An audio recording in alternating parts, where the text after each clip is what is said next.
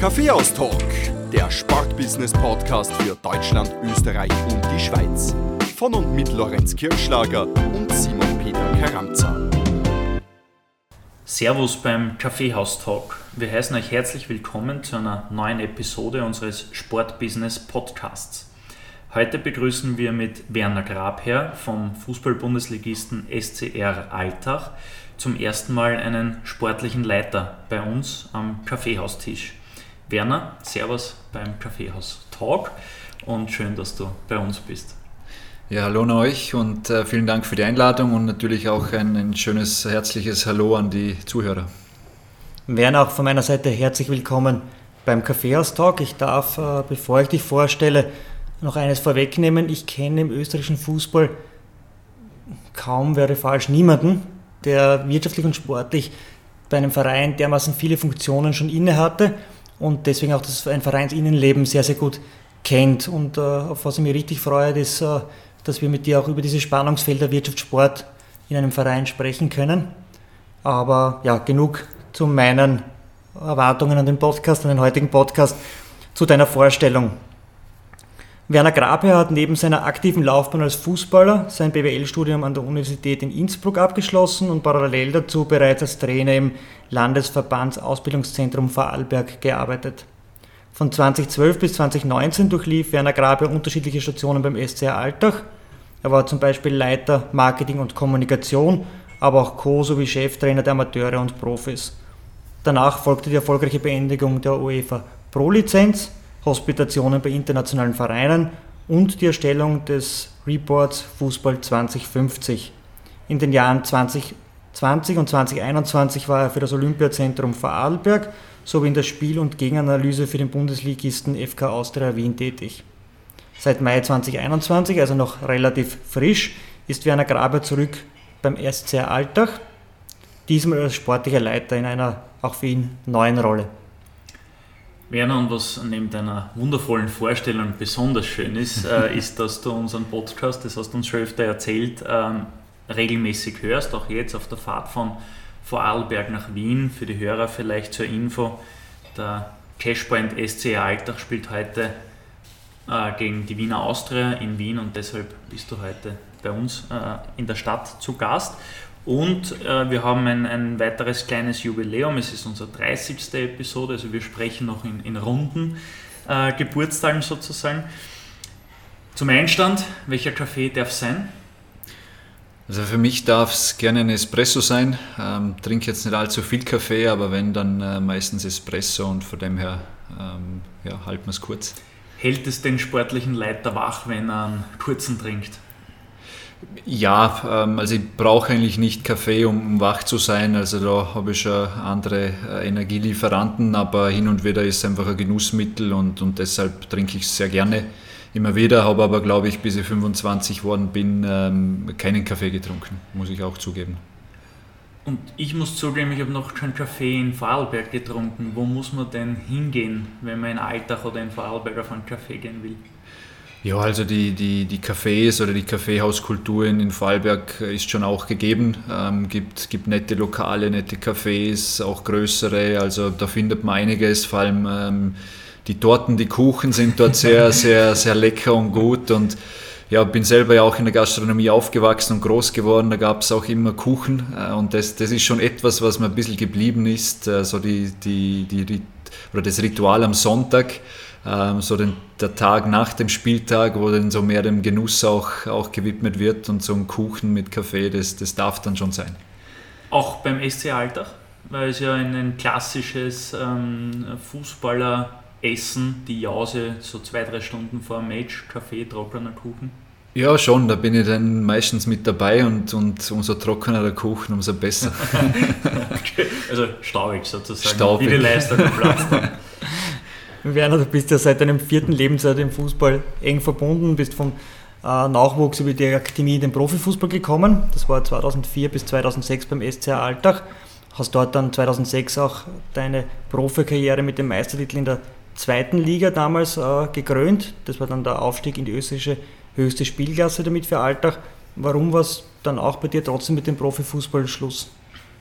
Vielleicht auch äh, das noch vorausschicken, du warst damals Anfang 20, Ja, es ist am Ende immer wieder eine sehr interessante Frage, ähm, weil wie du es ansprichst, ähm, mit Anfang 20 ähm, das wirklich erst, erst losging auch. Und man muss sich dann immer wieder auch zurückholen, wie die Gegebenheiten damals waren. Als junger Spieler, da gab es noch nicht den riesen Staff oder, oder Leute, die die wirklich auch irgendwo an die Hand genommen haben. Ich habe selber keinen Berater gehabt und war dann nach der Akademie zwei Jahre in Alltag in der zweiten Liga. Und wie gesagt, in der zweiten Saison haben wir dann mit Michael Streiter den, den Meistertitel äh, geschafft und den Aufstieg. Habe dann für die Bundesliga keinen ähm, Vertrag bekommen. Ich war so irgendwo so, so eng am Sprung. Ähm, und mein Problem war nach einem Tag nach der Meisterfeier, ähm, habe ich noch mit der zweiten Mannschaft ähm, ein Spiel gespielt, weil es dort noch um den Aufstieg ging. Ich glaube damals in die fünfte Liga mit den, mit den Amateuren. Und wir haben dort noch ausgeholfen und wir haben in, in diesem Spiel dann drei Bänder eingerissen.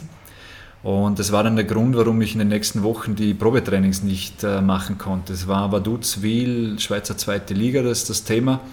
Habe dann noch ein, ein Probetraining noch probiert mit Tape und drei Schmerztabletten, aber musste dann nach drei Tagen einfach aufgeben. Und ähm, das war dann der Grund, warum ich damals eigentlich keinen Anschluss mehr bekommen habe und habe mir dann halt selber es vielleicht nicht mehr ganz zugetraut, ganz nach oben zu kommen. Das war immer mein Ziel und habe mich dann fürs Studium entschieden und in der dritten Liga äh, weitergespielt, damals in der Regionalliga es war dann eh die Saison mit, mit Hart, wo wir zehn Runden, zehn Siege hatten, ähm, vor den Repul Salzburg Amateuren auch äh, sehr lange waren.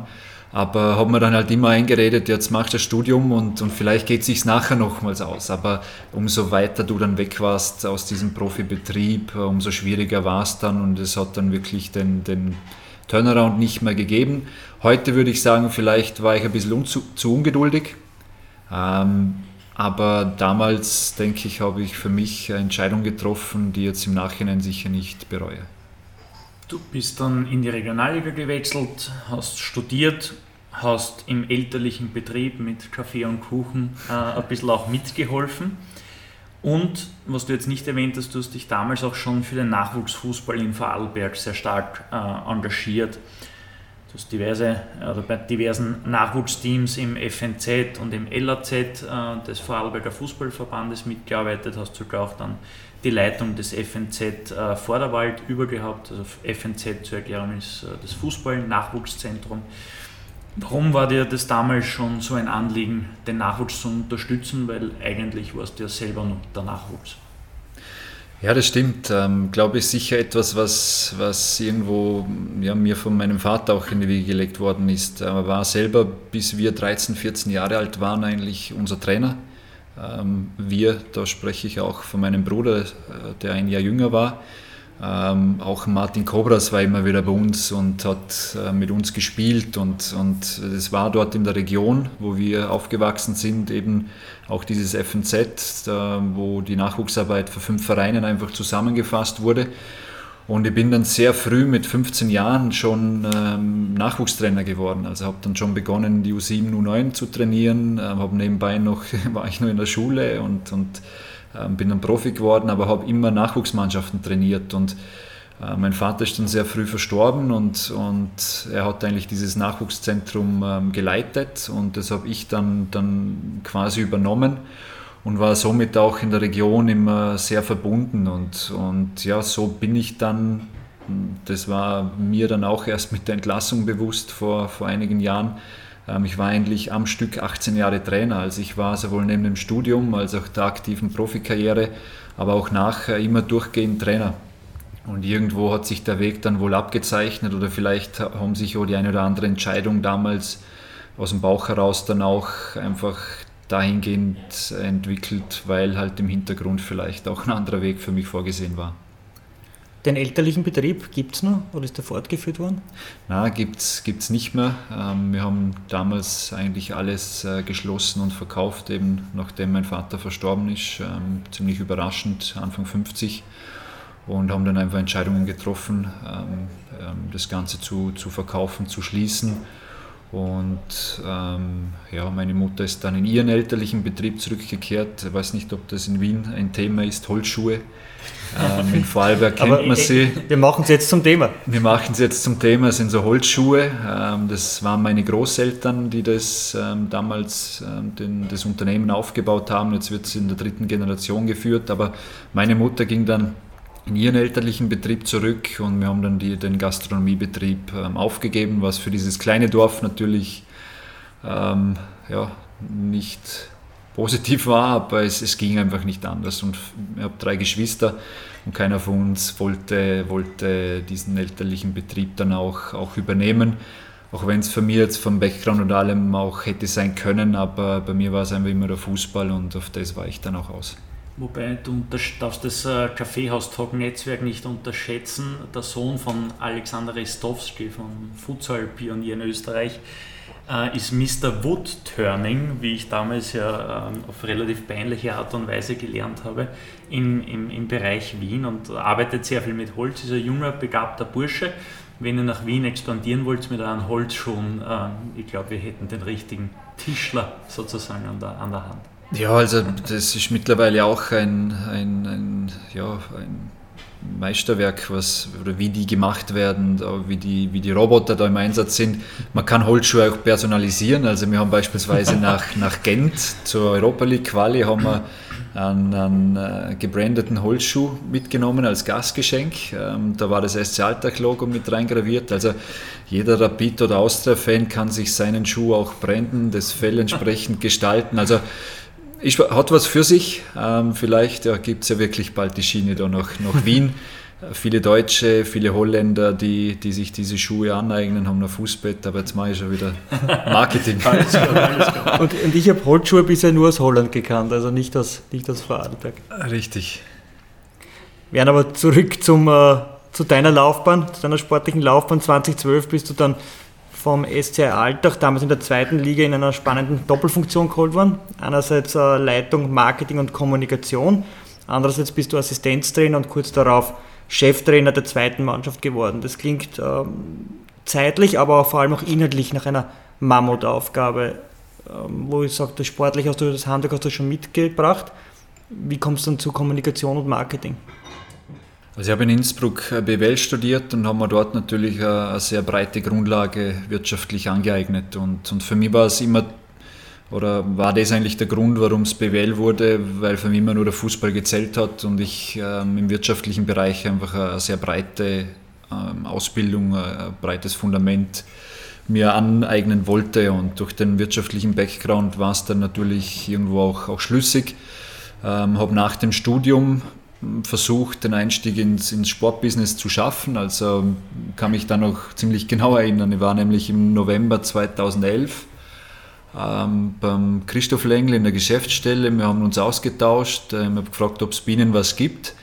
Und zu damaligen Zeitpunkt waren alle Stellen besetzt. Und in Vorarlberg war einfach nur der SC Alltag, wo du im Sportbusiness ähm, wirklich arbeiten konntest. Und bin dann halt ja, von dem Gespräch raus und ähm, habe mir dann halt versucht, was, was zu suchen und habe dann Bewerbungen nach, nach Deutschland verschickt, ähm, wo es in der Bewerbung den Wunsch gab, ähm, in der Geschäftsstelle zu arbeiten und gleichzeitig als Trainer aktiv sein zu können. Und ja, habe dann von zwei deutschen Bundesligisten ähm, eine Rückmeldung bekommen. Beim einen hat es geheißen, es tut ihnen leid, aber so eine Kombination bieten sie nicht an. Und der zweite Club ähm, hat sich hat dann gesagt, ja, interessanter Ansatz, aber ähm, für sie schwierig. Und sie werden sich Gedanken machen. Und ich habe ihnen dann nur, nur dann gesagt, ähm, nur dass sie es wissen, ähm, ich bin dann drei Wochen, also in drei Wochen am Weg nach Australien, weil ich mir Auszeit genommen habe ähm, für, für drei, vier Monate. Also wenn es Thema sein sollte, bitte in den nächsten drei Wochen melden, weil dann werde ich den Urlaub canceln. Ähm, ja, ist dann nichts mehr gekommen, bin dann nach Australien und in der Zwischenzeit ist in Alltag die Marketingstelle frei geworden. Da hat mich der Christoph Lengli angerufen und gesagt, der Marketingleiter wäre, wäre frei, ob das für mich ein Thema wäre, wäre jetzt halt nur Marketing. Dann habe ich gesagt, ja, das könnte schon passen, weil ich kann ja weiter in meiner Region dann äh, Trainer sein und, und ähm, im Fußball tätig bleiben, aktiv. Und wir sind dann in Gesprächen geblieben, bin dann nach Australien. Ähm, auf einmal eine deutsche Nummer auf dem Handy. Und dann ruft eben dieser deutsche Bundesligist an. Ja, sie haben das jetzt nochmals ähm, angeschaut, haben sich Gedanken gemacht. Sie finden es sehr spannend. Ähm, sie würden mich gerne einladen. Und dann habe ich gesagt, tut mir leid, ich sitze jetzt in Australien und komme wahrscheinlich erst in einigen Wochen zurück. Und das war dann halt für sie zu spät. Und so habe ich dann den Urlaub nach drei Wochen gecancelt, weil es in Alltag wirklich ums Eingemachte ging und ja, bin dann nach vier Wochen später in Alltag im Office gesessen, ja. aber als Marketingleiter. Wer war der deutsche Bundesligist? Du musst wissen, wir tun uns so schwer mit so allgemeinen Ich weiß. ähm, nach wie vor ein Bundesligisten, ein, ein guter. Und nicht allzu weit von Vorarlberg weg. Nein, ja, okay. so ist es im Umkreis. Aber habe dann eigentlich als Marketingleiter begonnen und alles andere, und, und darum ist ja auch immer, immer so spannend der Weg, hat sich dann eins nach dem anderen ergeben. Also auch, ähm, wie du es gesagt hast, die Co-Trainerstelle bei den Juniors der Trainer damals hat nach zwei Monaten einen neuen Co-Trainer gebraucht, weil ihm seiner Pan gekommen ist und ich war damals sein Spieler in Hart und hat er mich gefragt, ob es möglich wäre. Und ich habe gesagt, ich kann mir das sehr gut vorstellen, weil damals zweite Liga, Alltag, Montag bis Freitag so die, die Woche war, Freitag Spieltag und du hattest am Wochenende Freizeit. Oder? Und deshalb war das dann eine, eine gute Kombi zu Beginn, die dann natürlich dann über die Jahre sehr intensiv wurde in deiner Funktion als Leiter Marketing und Kommunikation haben wir zwei uns dann auch kennengelernt. Du beim SC Altach, ich zuerst beim First WNFC, dann beim SK Rapid. Und ich habe die Entwicklung eigentlich in Altach immer sehr interessiert mitverfolgt, weil ihr immer sehr innovative Sachen gemacht habt. Und unter deiner Führung hat sich im Bereich Marketing und Kommunikation auch vieles weiterentwickelt. Ich denke da zum Beispiel an die Neupositionierung der Marke SCR Altach. Kannst du uns hier ein paar detailliertere Einblicke geben, wie so ein Markenprozess bei einem Bundesligisten ausschaut? Sehr gerne. Ähm, richtig, das war die Zeit, wo wir uns kennengelernt haben, war damals für mich in Alltag, ähm, ich habe eigentlich sehr, sehr viel grüne Spielwiese vorgefunden. Also da war einfach nichts. Äh, ich glaube, die erste, die erste Amtshandlung war, einen Facebook-Account zu eröffnen, weil es keinen gab. Also Dinge im Marketing, die bei gewissen Vereinen schon einfach dazugehört haben. In Alltag war eben äh, bis auf eine Homepage im, im, im Bereich der Öffentlichkeitsarbeit nicht wirklich was gegeben. Und Deshalb war es für mich möglich, sehr viel aufzubauen. Habe dann einfach begonnen, einmal gewisse Grundlagen zu schaffen und, und ähm, wo dann alles einmal eine gewisse Konstanz hatte, war es dann eh so im Bereich 2015, 16, wo wir dann begonnen haben, uns vermehrt auch mit dem Thema Marke auseinanderzusetzen und das Ganze ganzheitlich zu betrachten. Und dort haben wir dann schon versucht, den Club zu positionieren und von der Positionierung weg dann wirklich die einzelnen Bereiche zu gestalten und da war natürlich damals das Thema Digitalisierung so im, im Kommen. Ähm, es gab dann auch immer mehr Social-Media-Kanäle und, und von dem weg war es dann vor allem ähm, der gesamte Online-Bereich, den, den ich als erstes dann so wirklich einmal groß strategisch auch angegangen bin, wo dann viele Projekte eben heraus ähm, ja, sich, sich entwickeln haben lassen und, und ja, der Großteil dieses Gesamtkonzepts hat heute in Alltag noch Bestand und zeigt, dass wir damals äh, nicht allzu viel falsch gemacht haben und so für die Zukunft richtig ähm, ähm, offen gelassen haben, um zu wachsen. Wenn du dieses Konzept von damals mit, sagen wir mal, fünf Schlagwörtern äh, beschreiben müsstest, fünf Themen, denen ihr euch widmen wollt oder fünf ähm, Begriffe, fünf Werte, für die ihr steht. Was war damals, äh, was waren so die, die Hauptbestandteile des Konzepts? Und also, was davon gibt es heute noch? Richtig. Ähm, ich glaube, besser wie vielleicht Schlagworte kann man es kann damit äh, beschreiben. Das Ziel war von uns damals in Alltag, ähm, es dem Fan möglich zu machen, von der Couch weg äh, Tickets, Fanartikel ähm, etc. zu bestellen, ins Stadion zu kommen, ohne uns zu berühren. Äh, man muss sich das vorstellen, im Alltag damals die Geschäftsstelle, das waren sechs, sieben Mitarbeiter, alles sehr schlank, äh, sehr viel Ehrenamt, das was auch heutzutage nach wie vor ähm, ähm, ein wichtiger Faktor ist. Aber es war einfach wenig Manpower und deshalb war es für uns einfach wichtig, dem Fan die Möglichkeit zu geben, aktiv auf den Plattformen zu sein, zu shoppen, äh, Tickets zu kaufen, ohne uns zu brauchen. Ähm, weil es gibt dort auch ein Beispiel, äh, wir haben immer wieder Testspiele für Borussia Dortmund im Stadion ausgeführt Und wir hatten kein Online-Ticketing. Ähm, das heißt, an, an, so einem Spiel, für so ein Testspiel, haben einfach 3.000, 4.000 deutsche Dortmund-Fans im Office angerufen und wollten Tickets kaufen. Ähm, das, das war ein Akt, der hat alles jegliche andere stillgelegt. Und wir haben es dann mit der Einführung vom Online-Ticketing geschafft, dass, dass an die 70 Prozent der Ticketbuchungen online stattgefunden haben. Also das waren irgendwo so die, die, die Herangehensweise dahinter. Und am Ende wollte man etwas ähm, so bauen, das dem SC-Alltag gerecht wird. Und da war es für mich auch immer in der Zeit wichtig, äh, bei, bei, dir, Lorenz, bei Rapid oder bei Austria Wien oder bei Red Bull Salzburg immer wieder hinter die Kulissen blicken zu können. Und deshalb habe ich den, den Austausch immer sehr geschätzt mit den größeren Clubs, wo wir immer sehr viel lernen konnten.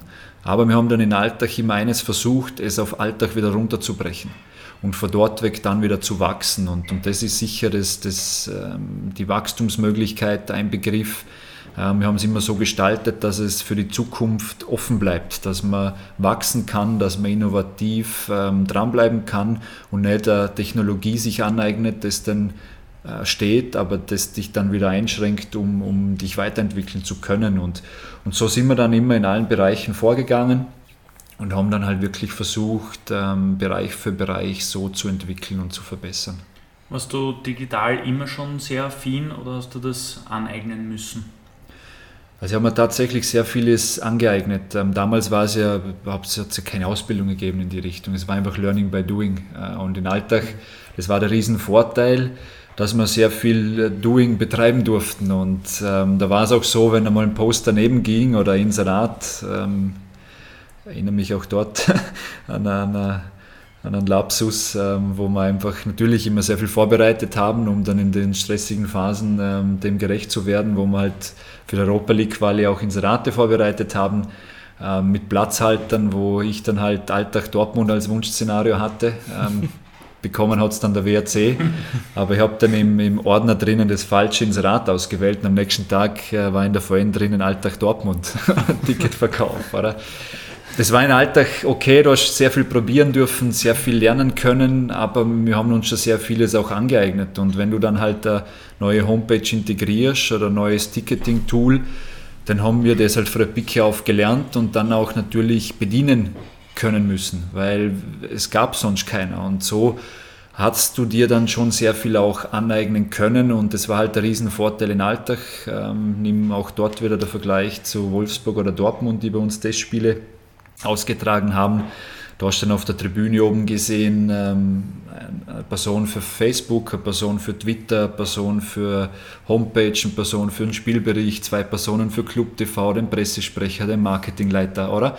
Und was heute ja eh üblich ist, auch bei uns in Österreich, in den größeren Clubs, auch in den kleineren, wo schon viel mehr, mehr Staff und Manpower auch, auch äh, zu gegen ist. Aber damals im Alltag gab es halt eine Person, das war ich. Und dann haben die halt gefragt, ja, wer macht bei euch das? Und dann habe ich gesagt, ja, ich. Wer macht das? Wer betreut das? Ja, auch ich. Ähm, wer ist für das äh, Kindertraining da drüben verantwortlich, dass das so rund funktioniert? Ja, auch ich.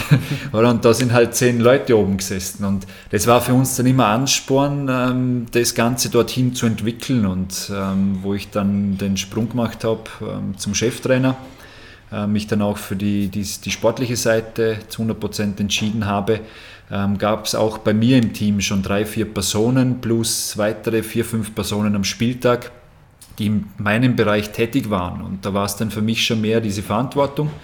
Richtig umgesetzt habe ich dann drei, vier Jahre später nicht mehr, weil ich für das dann auch schon Mitarbeiter hatte. Und das zeigt einfach, wie mein Alltag auch über sechs, sieben Jahre sehr gesund, aber auch sehr überlegt und gezielt gewachsen ist.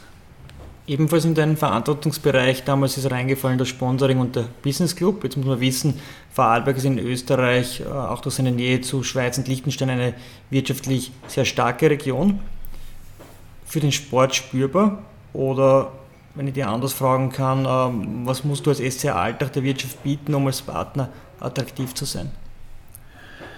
Also für den Sport sehr spürbar in Vorarlberg. Es, es zeigen, zeigen, auch die, die nackten Kennzahlen im Alltag, dass, dass das Sponsoring schon äh, einen Anteil vom Gesamtbudget in Richtung 40 Prozent hat.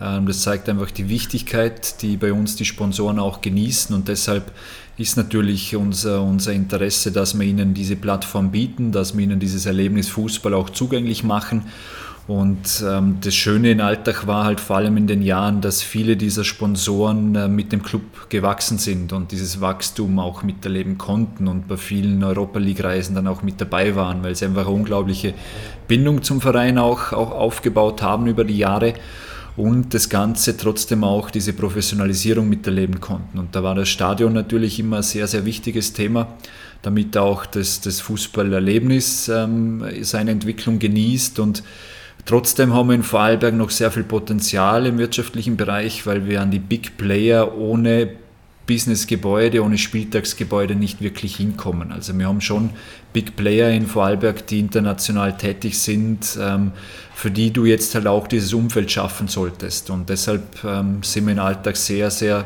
bemüht, vor allem dieses große Projekt äh, Spieltagsgebäude, Business Club Logen natürlich mit mit äh, in den nächsten Jahren ähm, zu bewerkstelligen, weil wir wissen, auf der einen Seite ermöglicht es uns ganzjährig zu wirtschaften, was wir jetzt mit dem Zelt einfach nicht können.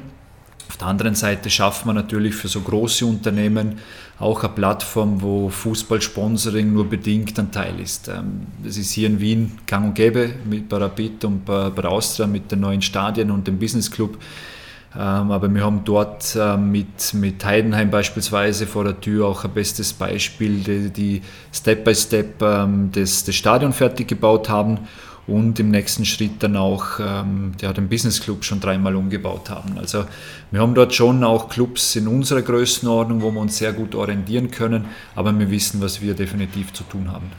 Die Vorarlberger Big Player, die auch international werten, ist oder wer sind die? Ja, was, was mir jetzt sehr, sehr stark äh, in, ins Gedächtnis kommt, sind äh, Firmen wie Doppelmeier, Blum, äh, Liebherr, Alpler, ähm, Unternehmen, die, die weltweit tätig sind, die, die richtig groß sind, ähm, wo natürlich schon Anknüpfung besteht, wo dann aber halt sehr viel auf Mitarbeiterebene passiert oder wo mal Veranstaltungen für Lehrlinge etc. auch stattfinden, die mal Spieltage für sich nützen. Aber so ein Business Club, so eine Loge, so ein Kongressgebäude würde natürlich für sie auch sehr viel Nutzen schaffen, weil diese Firmen natürlich auch äh, Locations suchen, die sie ganzjährig nutzen können für ihre eigenen Kongresse, für ihre eigenen Veranstaltungen, wo auch in Vorarlberg bis auf wenige Ausnahmen diese Räumlichkeiten nicht gegeben sind. Und das ist für uns einfach aufgrund der Lage zur Schweiz, zu Deutschland und zu Liechtenstein in diesem Vierländereck, ähm, auch durch die Lage des Stadions an beiden Autobahnen, die Schweizer und die österreichische, ein sehr, sehr spannendes Thema, wo man auch mit 2015, 16 mit ähm, zwei Agenturen auch sehr stark in das Destinationskonzept mit reingegangen sind, wo wir einfach ähm, versucht haben, auch diese Destination Cashpoint Arena ähm, sehr stark strategisch anzugehen. Und, und der Prozess soll jetzt neben dem weiteren Ausbau des, des Stadions und, und der Infrastruktur natürlich sehr stark auch noch die Destination vorangetrieben werden. Mittlerweile seid ihr beim Stadionbau oder Stadionerneuerung angekommen. 2014 war das alles nur ein bisschen anders, die Welt in, oder die Fußballwelt in Alltag kleiner. Ihr seid nämlich damals zum zweiten Mal in die Bundesliga aufgestiegen. Welche Erinnerungen verbindest du aus emotionaler Sicht damit und was hat sich beruflich für dich verändert? Das ist eine sehr, sehr äh, interessante Frage, vielschichtige Frage. Emotional natürlich, der erste Aufstieg damals als Spieler ist als Spieler ist immer was Besonderes. Du, du arbeitest das ganze Jahr daran, ähm, so erfolgreich wie möglich zu sein, sich zu entwickeln. Es hat damals dem SC Alltag niemand zugetraut. Sie haben uns, glaube ich, bis vier, fünf Runden vor Schluss nicht ernst genommen. Am Ende waren wir oben und, und haben uns gegen Lars, Klustenau etc. durchgesetzt. Der zweite Bundesliga-Aufstieg war dann schon etwas, was über die Jahre versucht wurde, nach dem Aufstieg gleich wieder zu, zu schaffen. Ich erinnere mich an die ersten beiden Jahre. Im dritten Jahr bin ich dann eh als Mitarbeiter zurückgekehrt, wo Adi Hütter mit seiner Mannschaft über 70 Punkte geholt hat und zweimal den Aufstieg knapp äh, verpasst hat oder den Wiederaufstieg. Ähm, es waren dann die Jahre drei und vier, die das Ganze sehr schwierig gemacht haben und, und ähm, der Club war dann schon auch in einer schwierigen Situation, weil es natürlich auch wirtschaftlich ähm, eng wurde, weil man sehr viel investiert hat und ähm, der zweite Aufstieg war dann schon etwas, wo, wofür der ganze Verein schon drei, vier Jahre wirklich alles gegeben hat, um das zu schaffen. Und deshalb war er emotional natürlich für den ganzen Club sehr besonders. Ähm, für einen Damir mit seiner Mannschaft ähm, ein Ergebnis äh, richtig harte Arbeit, wo sehr viel investiert wurde. Für mich war es beruflich natürlich emotional, aber du hattest keine Zeit nachzudenken. Ich glaube, ich bin bei der Meisterfeier mit der damaligen mit der, mit der Handkamera durchs Stadion gelaufen und versucht, die Emotionen irgendwo aufzunehmen. Äh, heute machst du es mit dem Handy und hast gleich alles in den Social Media Kanälen. Damals war es ein, stundenlange Arbeit, solche Dinge nachher mal zu veredeln und zu veröffentlichen. Aber bist du nicht sofort zum Präsidenten hingelaufen oder zum Geschäftsführer und hast gesagt, äh, wir sind aufgestiegen, wir brauchen neue Mitarbeiter? Das war dann der zweite, der zweite Schritt. Aber im ersten Schritt war dir mal bewusst, dass die Arbeit, die wir jetzt schon machen, ähm, wo wir schon vieles auch vorbereitet haben, jetzt erst richtig Spaß machen wird, weil durch den Aufstieg natürlich budgetär vieles möglich war. Ähm, ein Heimspiel, wo ja der Aufwand immer der gleiche ist, äh, kommen jetzt halt doppelt so viele Zuschauer. Du spielst jetzt gegen Rapid, wo ein Post ähm, wesentlich interessanter wird, wie halt gegen um jetzt keinem nahe zu treten, aber ähm, damals war es dann halt noch der WRC, auch in seiner Ausführung, oder es waren halt einfach Zweitligisten und, und es hat schon die ganze Arbeit einfach einen Mehrwert bekommen und gleichzeitig wusste man, dass wir weiter professionalisieren müssen, aber jetzt einen richtigen Schub bekommen. Und wir haben damals in der zweiten Liga schon äh, mit LED-Banden begonnen zu arbeiten, haben dann in der Bundesliga das, das weiter ausgebaut. Ähm, ja, und so, so ging es dann Schritt für Schritt weiter, aber mit einer unglaublichen Intensität und, und einer Riesenfreude, weil jeder einfach Lust auf mehr hatte. Mit diesem zweiten Aufstieg 2014 habt ihr euch endgültig in der Bundesliga etabliert. Ähm, Alltag ist zur fixen Größe geworden und auch dein persönlicher Weg, nämlich immer wirtschaftlich als auch sportlich aktiv zu sein, hat sich ausgezahlt, denn du bist dann im Sommer 2016 Co-Trainer von Damir Kanadi geworden und ihr habt gemeinsam Alltag in die oder in die oberen Tabellenregionen geführt. Äh, Damir Kanadi wurde äh, für seine Verdienste in Alltag dann auch belohnt mit dem Wechsel zum SK Rapid und du bist ins erste Glied aufgerückt und hast als Cheftrainer Alltag zum Winterkönig oder zum, zum äh, Wintertitel geführt.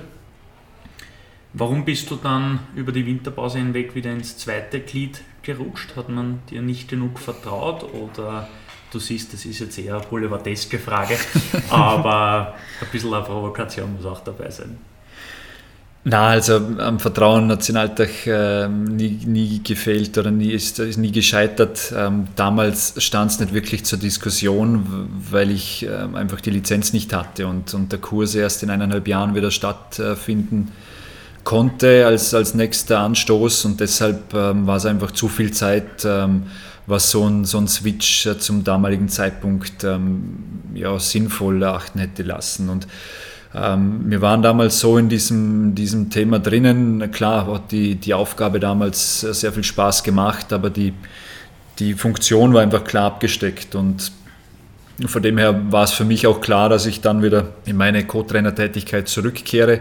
Es war ja hauptsächlich auch Analyse und, und ein bisschen Co-Trainer-Unterstützung auf dem Platz und ich war ja nach wie vor 100% auch in der Geschäftsstelle. Ähm, war ja damals auch der Grund, wo mir es dann mit der zweiten Mannschaft einfach zu viel wurde. Bundesliga, zweite Mannschaft ging nicht mehr, weil alles einfach auch am Wochenende stattgefunden hat. Und der Damir ist damals auf mich zugekommen und, und hat eben gefragt, ob ich mir es vorstellen könnte ähm, gewisse Bereiche für ihn zu übernehmen und ihm zuzuarbeiten. Und, und für mich hat es dann dahingehend funktioniert, weil ich selber schon ein kleines Team hatte äh, in, in, in, der Gesamtvermarktung und, und ähm, für mich es einfach parallel immer, immer sehr spannend war, einfach am Platz auch zu agieren. Und ja, mit seinem Abgang gab es dann sehr viel Verantwortung noch in den letzten sechs Wochen. Wir haben es sportlich natürlich äh, vergoldet, den ganzen Weg und ja, haben dann trotzdem auch die Saison sehr erfolgreich zu Ende gespielt, sind dann wieder das zweite Mal dann auch in der Europa League Quali gekommen und ja, sind weiter gewachsen und, und aus der Saison heraus sind ja dann auch die ersten richtigen Transfers zustande gekommen, die es uns dann ermöglicht haben, auch richtig ähm, in die Professionalisierung zu investieren.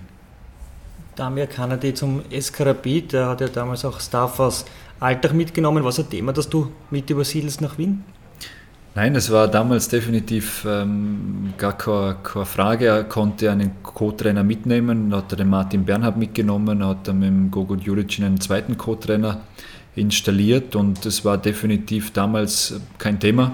Ähm, für mich eigentlich auch nicht, weil ich in Alltag einfach noch zu viel Verantwortung hatte. Also so ein Ausstieg von heute auf morgen wäre damals einfach nicht möglich gewesen, wollte ich auch nicht, ähm, weil du hättest dann sehr vieles ähm, dem Zufall überlassen und, und da war die Struktur einfach noch nicht gegeben, dass du da einen, einen solchen Ausstieg dann, dann von heute auf morgen auch bewerkstelligen konntest, zumal er ja in der dritten Länderspielpause gegangen ist. Also das hätte von heute auf morgen äh, stattfinden müssen und das, das war auch nicht äh, zum damaligen Zeitpunkt in meinem Interesse und, und von dem her ähm, war das alles gut, so wie es war.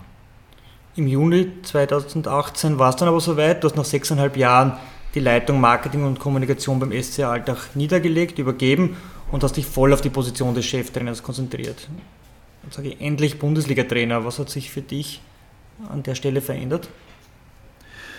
Ja, in erster Linie mal 100% ähm, Profifußball, also 100% Mannschaft. Ich war ja davor immer in Kombination, das heißt, ähm, klar, teilweise in, in Doppelfunktion, aber da war es dann wirklich immer dieser Fokus voll auf den Sport, voll auf, auf, aufs Training und, und auf die Entwicklung von der Mannschaft. Und, und als der Club dann eben äh, auf mich zugekommen äh, ist, ähm, war es dann, hat es nicht lange gebraucht, um, um irgendwo das, das Feuer dann auch zu merken für diese Aufgabe, für diese Verantwortung. Ähm, hatte davor schon das ein oder andere Angebot, wo ich dann für mich dann selber schon äh, gemerkt habe, dass es mich immer mehr auf die Seite jetzt zieht und der Weg einfach auf das ausgelegt ist. Aber der springende Punkt war dann einfach ähm, auch die Aufgabe oder die Aufnahme in den Prolizenzkurs zwei, drei Monate davor, wo es mir dann auch überhaupt einmal die Möglichkeit äh, gegeben hat, so eine, Funktion auch ins Auge zu fassen. Der Trainer Werner Grabherr wofür steht der. Die breite Öffentlichkeit hat ja leider nicht allzu lange den, äh, das Vergnügen gehabt, dich äh, beobachten zu können, weil die, die, die Cheftrainerzeit war dann nach, bitte gib mal kurz einen, Hinweis, eineinhalb Jahren, was zu Ende? Na, nach einem Dreiviertel. Also Dreiviertel, es war ja diese ja. Saison mit, äh, mit der neuen Ligareform und den vielen Trainerwechseln, äh, wo ich dann, glaube ich, der, der Neunte war äh, der dann drangekommen ist, aber es, ich habe die, die erste Saison leider nicht, nicht ganz äh, zu Ende machen können. Genau, es hat dann eben nicht ganz so geklappt äh, wie gewünscht. Wofür stehst du als Trainer?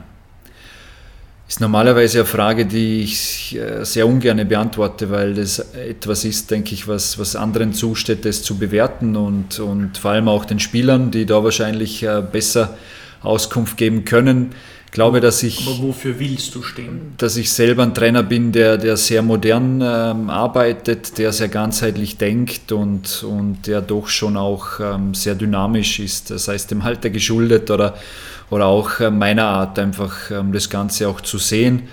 Ähm, bin sicher sehr akribisch. Das höre ich öfters, ähm, sehr ehrgeizig auch, aber im positiven Sinne ähm, selten zufrieden und, und von dem her versuche ich schon in meiner Art zu arbeiten, den Spieler sehr stark in den, in den Fokus zu, zu stellen, also die Entwicklung des Spielers ähm, sehr, sehr stark zu verfolgen und, und natürlich auch immer mit dem Gedanken ähm, aus den vielen Einzelspielern, die du in der Kabine vorfindest, Einzelsportlern auch Einheit der Mannschaft zu, zu bilden, was dann auch sehr viel mit, mit äh, Führung natürlich auch zu tun hat.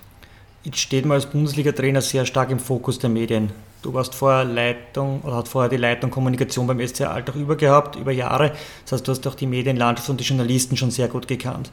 Wie sind die Journalisten damals umgegangen mit dir als Person, äh, wie du Trainer geworden bist?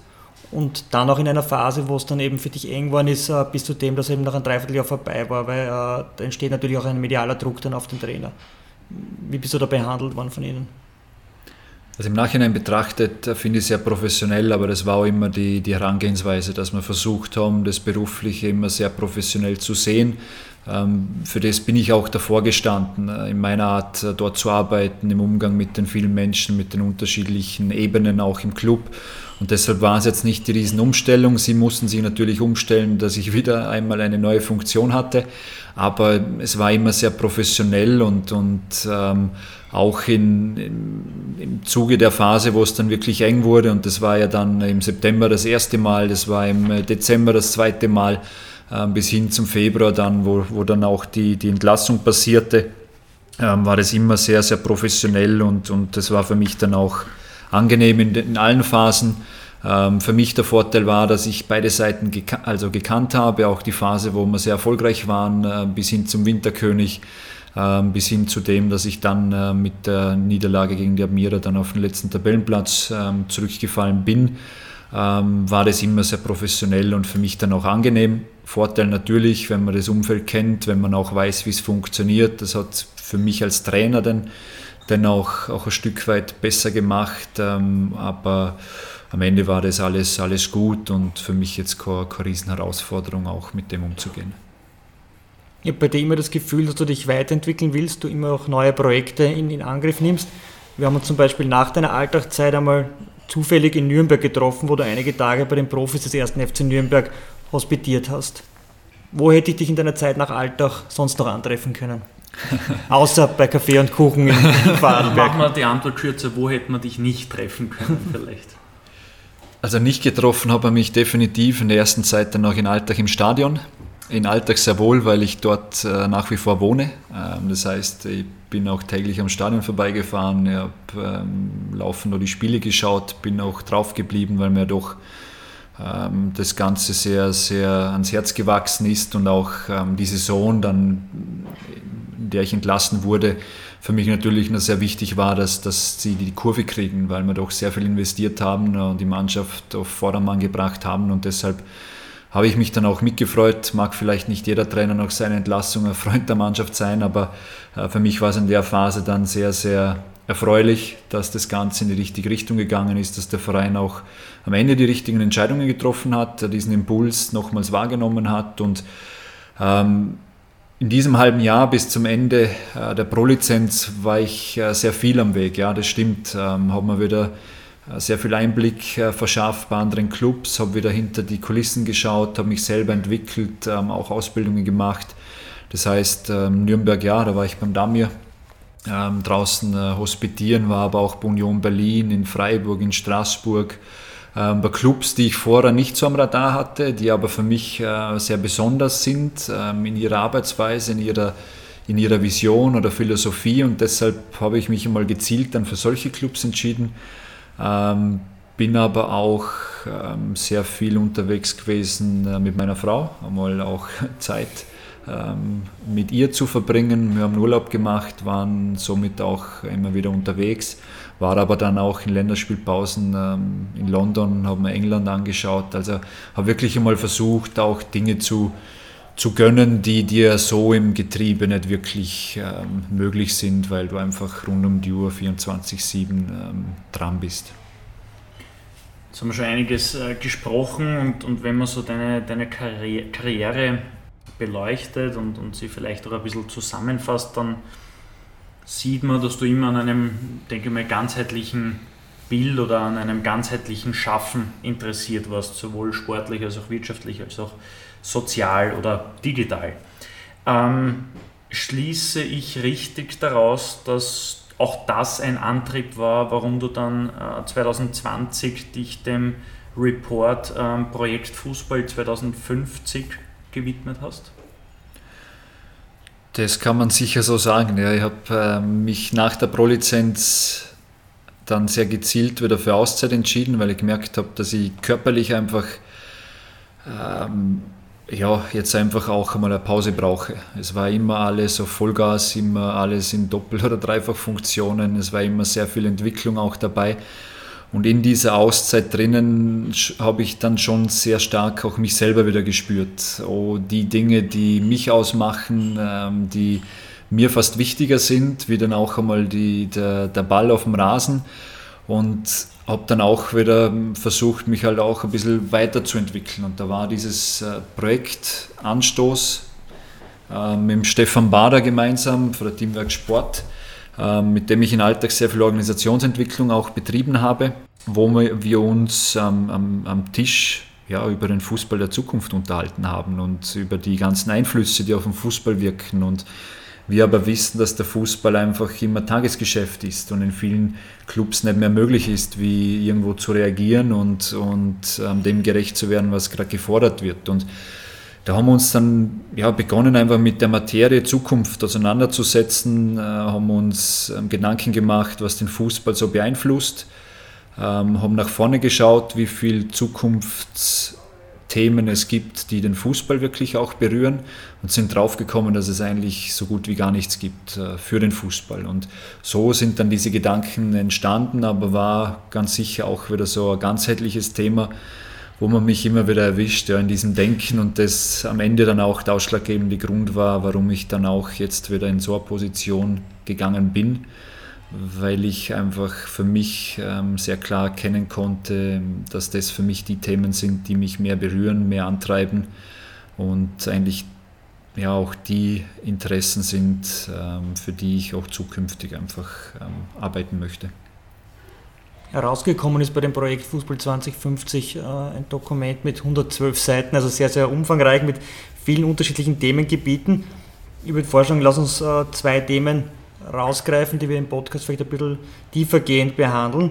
Und starten wir beim Stadionerlebnis der Zukunft. Du hast schon eben auch vorher erzählt, dass ihr in Alltag an diesem, Stadionerleb an diesem Stadionerlebnis immer gearbeitet habt. Ähm, wie lauten da eure Untersuchungen dazu? Wie wird das Stadionerlebnis 2050 aussehen? Wohin müssen sich Clubs entwickeln? Ja, wir haben ja versucht, in diesem Report das Ganze mal von, außen äh, zu betrachten und von außen äh, heranzugehen an die Sache. Im Fußball ist immer das, das Spannende, wir sitzen ja drinnen in dieser Blase und schauen von drinnen raus oder holen uns die Leute rein, holen uns die, die Ebenen rein, die wir für den Fußball brauchen. Und am Report selber haben wir wirklich einmal versucht, die Faktoren äh, zu definieren, die auf den Fußball wirken. Und daraus sind dann eben äh, neben, neben Szenarien auch, auch Trends entstanden, die zukünftig ähm, sehr stark auf den Fußball wirken werden. Und deshalb gilt es, wenn ich heute im Fußball tätig bin, diese Trends ein Stück weit auch, auch zu berücksichtigen, weil sie einen sehr starken Einfluss auf das Tagesgeschäft haben werden. Und die Corona-Zeit hat es ja dann auch gezeigt, ähm, wie stabil das ganze Konstrukt auch sein kann oder eben nicht oder wie gut die Clubs auch aufgestellt sind. Und, und wir haben es in dem Prozess drinnen dann selber erlebt, durch das wir alles ummodeln mussten, weil Corona einfach vieles nicht mehr möglich gemacht hat.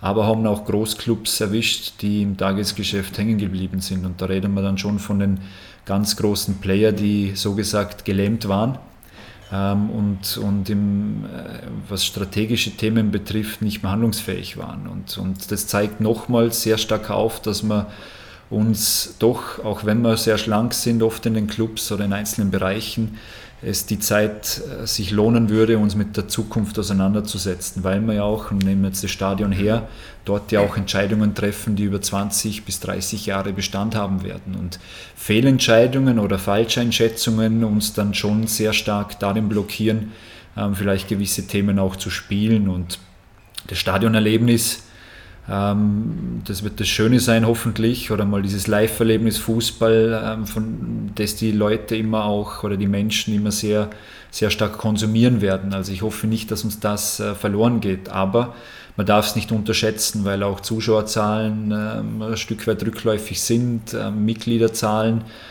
sich, sich oder Anzahl von Mannschaften, die gemeldet sind, rückläufig sind, Mitgliederzahlen vielleicht noch nicht, weil sie nicht immer bereinigt sind. Aber man kann dann schon auch Trends beobachten, die dann schon für einen Club, was das Stadionerlebnis betrifft, auch sehr, sehr ähm, stark treibend sind. Und, und da werden wir uns schon zukünftig vielen Trends auch unterordnen oder dem auch verschreiben, wenn es darum geht, das Stadionerlebnis auch skizzieren zu können. Welchem Trend verschreibt sich der SCR Alltag aktuell, um das Stadionerlebnis hochwertig zu halten, weil gerade nach Corona, betrifft jetzt nicht nur Alltag, sondern wirklich alle Bundesligisten, ähm, schon mit den Zuschauerzahlen kämpfen und äh, schauen, dass sie wieder dorthin kommen, wo sie vor Corona waren? Ja, ich glaube, dass die, die Pandemie mit, mit den Menschen schon, schon einiges gemacht hat, auch, auch äh, was das Bewusstsein betrifft. Und man merkt es jetzt schon, dass nach wie vor auch größere Menschenansammlungen ähm, gemieden werden. Und das Stadion an sich ist natürlich für den Club ein sehr, sehr wichtiger Faktor, wenn es um Identität geht, wenn es um ähm, Zuschauermarketing geht, wenn es ums Erlebnis geht, wenn es um die Spielstätte geht. Und, und deshalb ähm, investieren sehr viele Clubs auch sehr viel Zeit, wenn es darum geht, das Stadion zu entwickeln oder eben das Stadion neu zu bauen. Und, und ähm, im Alltag denke ich, sind wir nach wie vor in der Phase, das Stadion einmal, einmal zu finalisieren oder mit einem Spieltagsgebäude dann einmal ganz e andere Ebenen auch, auch ähm, heranzugehen. Aber man sieht es jetzt auch beim LASK, dass beim LASK in, in der Stadion Vision ja auch Themen dabei sind wie äh, ähm, ärztliches Zentrum oder Reha World, was es dann auch immer sein wird, wo, wo auch äh, für Menschen außerhalb des Fußballs äh, Zugang geschaffen wird. Ähm, die Vermarktung des Stadions, die, die wirtschaftlichen Möglichkeiten, die ich dort einfach äh, mit reinnehme, ähm, die dort einfach auch ähm, mit den Trends ein Stück weit auch ja, berücksichtigt werden müssen. Und wenn ich das nicht mache, dann baue ich zwar ein Stadion, das vielleicht äh, kurz über lang funktioniert, aber auf, auf Dauer mir dann nicht wirklich diesen Mehrwert gibt. Und ich nehme jetzt das Thema Digitalisierung, weil wir vorher schon drinnen waren, dann ist das schon ein Thema, wo heute eigentlich schon sehr viel möglich wäre. Ähm, Virtual Reality. Ähm, die Brillen gibt es, die Tools gibt es, die Technologie gibt es. Nur die Umsetzung, die Verwendung ist nicht wirklich gegeben, weil uns eben das Know-how fehlt im Fußball. Aber die Technologie würde es heute schon möglich machen, dass ich eben bei einem Spiel gefühlt auf der Tribüne sitze oder in der Nachverwertung, was Highlights betreffen, eigentlich das Stadionerlebnis live hätte oder es auch möglich macht, live bei einem Training mit dabei zu sein, weil halt ein öffentliches Training nicht mehr möglich ist in der Pandemiezeit. Also Dinge, die schon möglich wären, wenn wir uns vielleicht vor drei, vier Jahren damit auseinandergesetzt hätten, in dem Wissen, dass es in den nächsten 10 bis 20 Jahren Thema sein wird. Und da sind wir im Fußball schon sehr stark in unserer Blase, weil wir dann ja auch versuchen, immer kurzfristig Erfolge zu, zu haben, weil wir an diesen Zahlen gemessen werden, weil wir sportlich erfolgreich sein müssen. Aber für Personen und, und Angestellte auf den Ebenen, wo eben sehr viel Strategie und, und Wachstum auch Themen sind, ist für mich heutzutage nicht mehr erklärbar, wenn ich mich nicht mit den nächsten 20, 30 auseinandersetze, weil die Entscheidungen, die ich dort treffe, für den Club sehr, sehr wichtig sind. Und ähm, grundsätzlich wären viele Dinge möglich, wenn ich mich vorher damit auseinandersetze. Aber ist es das Ziel, also ich bin auch ein extrem digital interessierter Mensch und, und äh, glaube auch für alles offen mit dem einen Input, dass ich mehr an Augmented Reality glaube als an äh, Virtual Reality, weil niemand möchte mit dieser schieren Brille im Alltag herumlaufen. Aber bleiben wir bei Virtual Reality.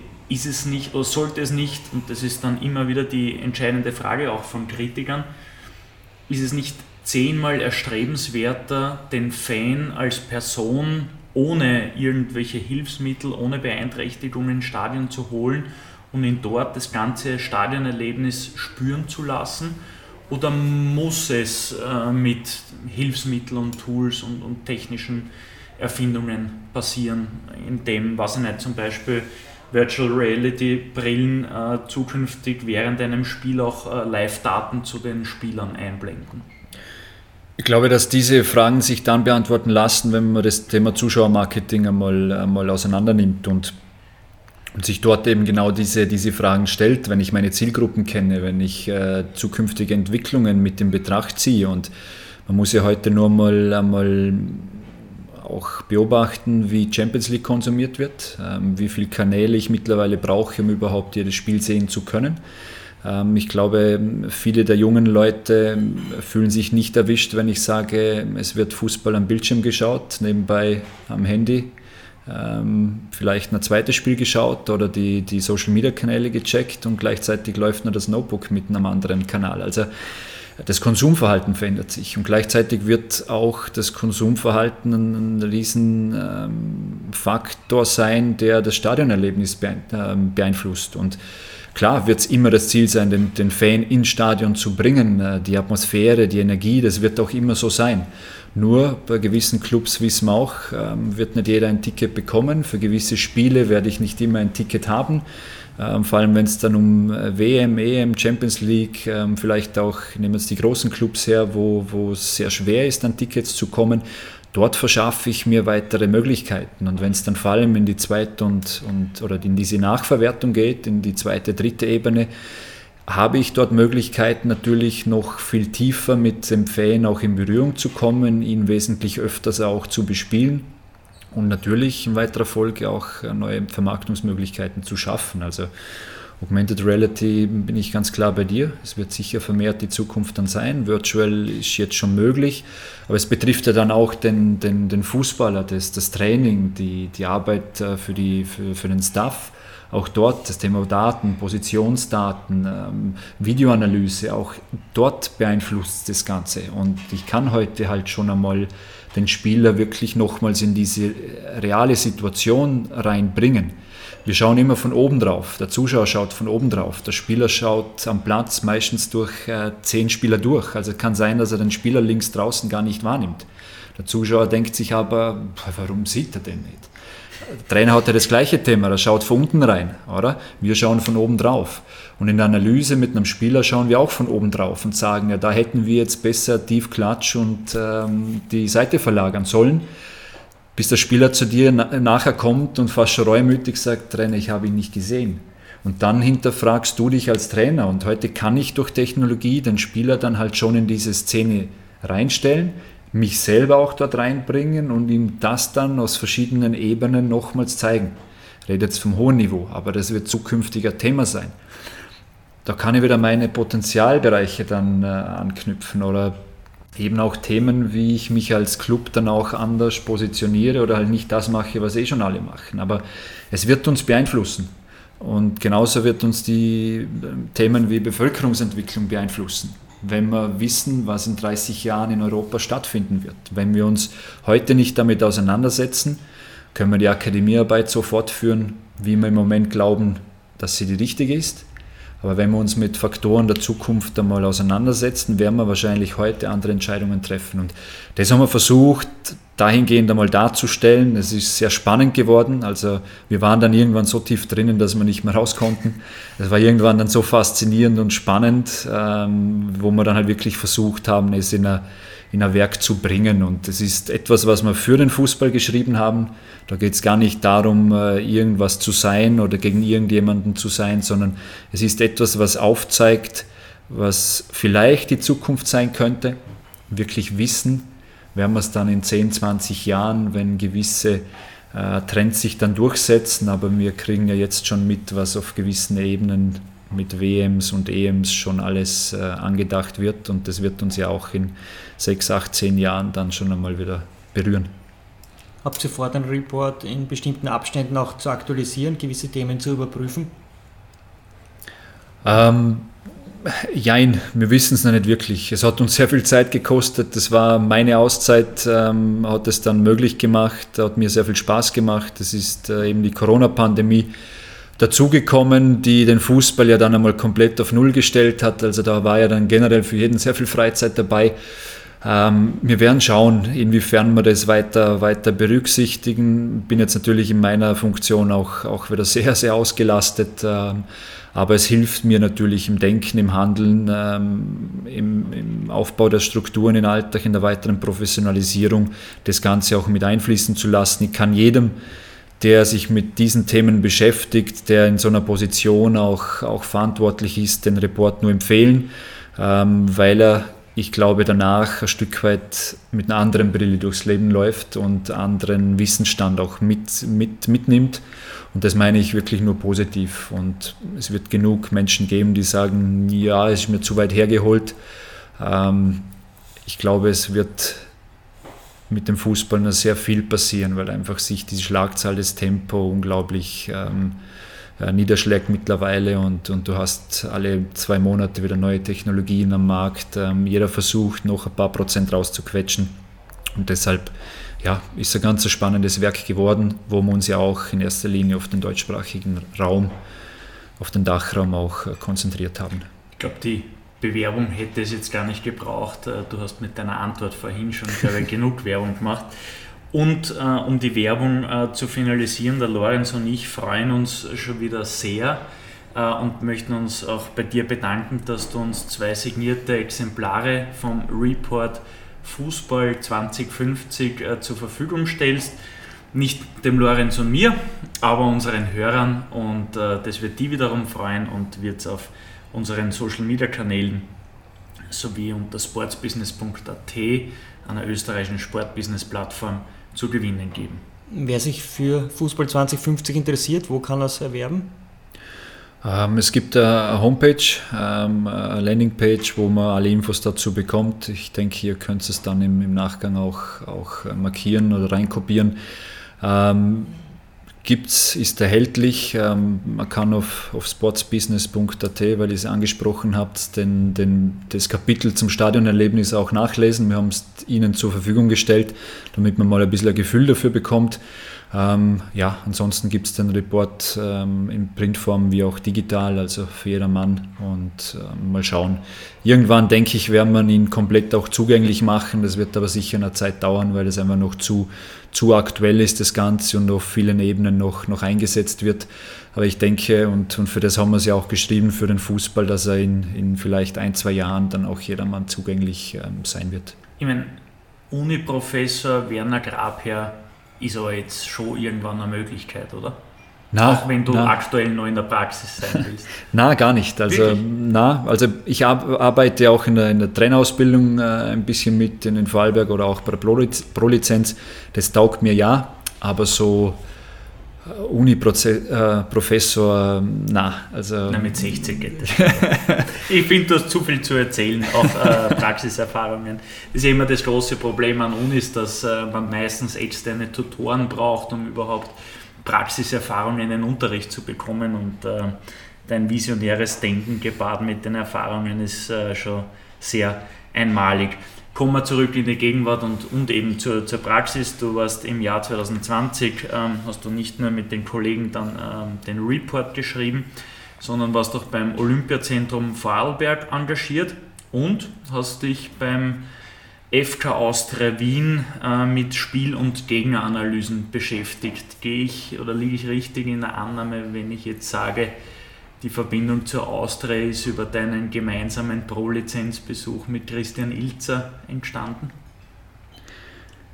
Jein. Ähm, bin, sage ich mal, mit, mit den Mitarbeitern oder mit Trainern, Staff oder Austria, Rapid, aber auch in der Geschäftsstelle über die Jahre einfach auch, auch mitgewachsen. Ähm, der Kontakt war immer da, man ähm, hat sich immer wieder ausgetauscht. Auf der Trainerebene natürlich der Christian Ilzer damals, aber in der letzten Saison war es äh, das Trainerteam um Peter Stöger, ähm, mhm. denen ich zugearbeitet habe. Dort natürlich bei den Co-Trainern, ähm, Fallmann und Fellner. Und war für mich in der Zeit drinnen noch mit eben nach der Auszeit ähm, einfach eine gute Möglichkeit, nochmals in, in den Bereich Analyse reinzuarbeiten, weil ich für mich einfach versucht habe, diese Erkenntnisse aus der Auszeit heraus, aus den Jahren heraus nochmals irgendwo auch zu prüfen, weil mir dann selber gesagt habe, irgendwie lügst du dich doch selber an, wenn du sagst, ähm, du gehst weg als, also weg von der Ebene des Cheftrainers, war ja in Hohenems dann Cheftrainer in der dritten Liga und, und habe mit Austria in der Analyse gearbeitet, habe dann im Olympiazentrum aber auch schon im Bereich Organisationsentwicklung begonnen, also schon in die Richtung dann auch begonnen zu arbeiten. Und deshalb war es für mich ein sehr spannende Saison nochmals, ähm, weil sich für mich dann einfach das Bild auch, auch sehr, sehr klar nochmals gezeigt hat, in welche Richtung das es in den nächsten Jahren gehen soll. Und, und trotzdem war dann der Anruf im Winter äh, vom SC Alltag für mich sehr überraschend, weil ich nicht damit gerechnet habe. Vor rund fünf Monaten, im Mai 2021, dann die, eben wie du gesagt hast, für viele auch überraschende Rückkehr zum SC Alltag und das in einer für dich komplett neuen Position als sportlicher Leiter. Wie lange wart ihr davor im Austausch, in Gesprächen, bis die Entscheidung gefallen ist? Und was mich interessieren würde, ist, wie läuft so ein Prozess zur Bestellung eines sportlichen Leiters in der österreichischen Fußball-Bundesliga ab? Also der Prozess ähm, lief mal sicher über zwei bis drei Monate. äh, mit, mit einigen äh, Gesprächen zu Beginn, wo es einmal generell darum ging, ob Rückkehr vorstellbar wäre. Da ging es in erster Linie mal darum, auch, auch gewisse Funktion, Aufgabe, Rolle dann einmal zu definieren, Aufgabenfeld in, ins Auge zu fassen, auch ähm, die Vorstellungen auszutauschen. Dann ging es in das ein oder andere Hearing, äh, weil ich natürlich nicht der Einzige war äh, in diesem Prozess, der, der für diese Position auch in, in Frage gekommen ist. Ja, und, und umso mehr oder umso mehr es dann Richtung äh, April, Mai ging, umso klarer wurde es dann auch und umso so tiefer ging man dann auch in den Gesprächen und, und ähm, das Bild war dann von meiner Seite ziemlich klar, ähm, in welche Richtung ich es ähm, bewegen möchte oder wie ich diese, diese Funktion auch angehen möchte. Und für den Club ging es dann halt darum, dann auch ähm, in den Teams, in den Gremien äh, Entscheidungen zu treffen. Und ähm, ja, wie gesagt, für mich war es im Winter dann überraschend, wo mal die erste Anfrage kam. Ähm, umso mehr wir dann darüber gesprochen haben, war es weniger überraschend, ähm, weil wir doch schon zu lange dann auch zusammengearbeitet haben, dass wir nicht wussten, was für den SC Alltag jetzt der richtige Schritt ist. Und umso schöner war es dann, als die Entscheidung gefallen ist, ähm, ich dann für mich auch gemerkt habe, welchen Antrieb für diese Position wieder, wieder spürbar war auch und, und deshalb ja, ging es dann eher noch darum, die, die letzten zwei, drei Wochen dann warten zu müssen, bis ich wirklich ähm, rein konnte und, und das war dann eben der Zeitpunkt, wo dann der, der Klassenerhalt gesichert war. Du warst in Alltag Marketingleiter, Trainer und bist jetzt sportlicher Leiter. Bist du eigentlich jedes Mal in Gehaltsverhandlungen eingestiegen oder gibt es in Alltag schon den äh, Werner Grabherr Standardlohn? Ja, es ist definitiv ähm, ja eine spannende komisch, Frage, weil, weil beim SC Alltag so wirklich verhandelt haben wir eigentlich noch, noch nie. Ähm, weder damals als Trainer noch davor ging es eigentlich immer darum, um, ums Gesamtpaket und da haben wir immer sehr schnell äh, eine Lösung gefunden.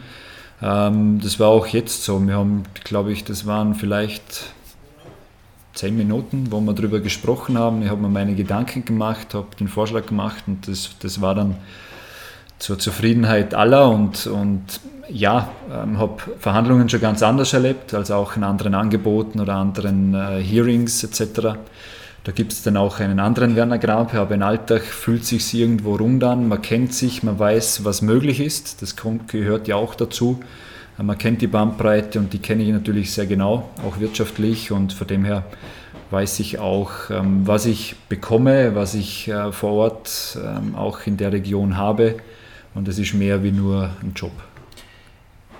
Wenn du unseren Hörern einen typischen Tag als sportlicher Leiter bei Alltag beschreiben müsstest, du fangst schon zum Grinsen an. Also entweder ist der Tag so schön oder er ist so vollgeladen, schließe ich jetzt einmal draus. Wie würde dieser Tag so ungefähr aussehen? Ich weiß schon, das ist mit Transferphasen und äh, Länderspielpausen und Meisterschaftsphasen das ist äh, sehr komplex natürlich, das ist mir schon bewusst, aber versuch so die coolsten Dinge äh, oder die, äh, vielleicht auch die, die anstrengendsten Dinge zu erwähnen.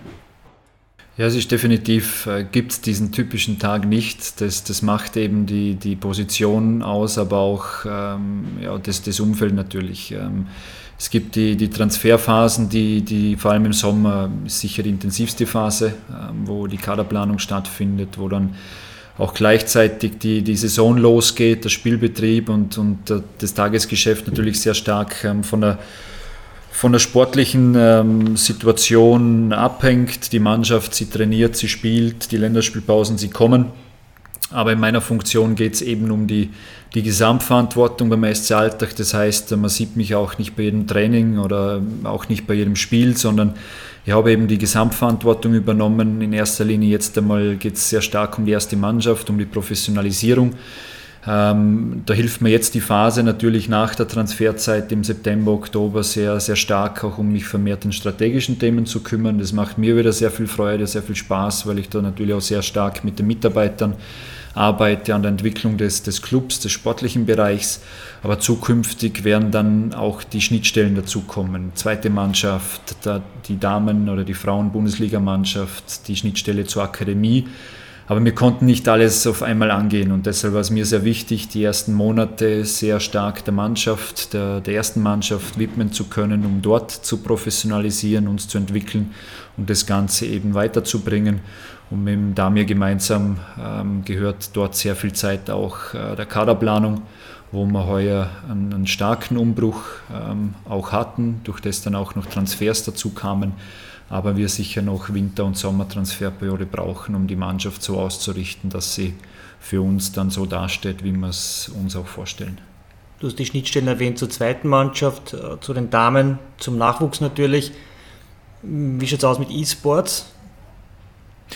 E-Sports ist natürlich ein Bereich, der, der zur, zur meinigen Zeit damals als Marketingleiter auch entstanden ist in der Bundesliga. Da haben wir auch versucht, gemeinsam was, was ins Leben zu rufen ähm, ist eine ganz, ganz kleine Abteilung beim SC Alltag, ähm, weil es einfach ähm, neben Abteilung? klein, minimale. Naja. Also, in den meisten Clubs ist überhaupt Abteilung. Ja, wie ihr euch ahnen könnt, äh, gibt es einen Mitarbeiter, der das halt mit reingenommen oh, hat. Okay ähm, wo es äh, ein kleines Team gibt an E-Sportlern, aber bei weitem nicht so, wie es jetzt bei den größeren Clubs ähm, gemacht wird oder auch Spieler unter Vertrag genommen werden. Also das ist ein Alltag äh, ein kleines Randthema, aber natürlich wollen wir, wollen wir bei dem Trend auch, auch eine Rolle spielen, wenn die Turniere stattfinden, dabei sein, weil es für den SC Alltag einfach auch dazugehört aber es wird jetzt nicht forciert oder, oder weiter ausgebaut. Ich glaube, es äh, ist ein ganz ja, schwierig abzuschätzendes Thema, wie sehr man da auch zukünftig dann das Ganze auch lösen kann. Aber bei uns draußen ist das im Moment nicht der, der Anspruch, sondern da geht es mehr ums Dabeisein und um ja, diesen Menschen dann auch eine Plattform zu bieten oder sie mit dem SC-Alltag in Verbindung zu bringen.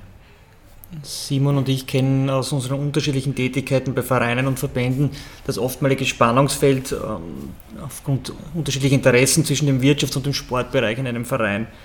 Worüber hätte es zwischen Werner Grabherr als Leiter Marketingkommunikation und Werner Grabherr als sportlichen Leiter Diskussionen gegeben? Tolle Frage. Ähm, Die nächste wird noch ärger.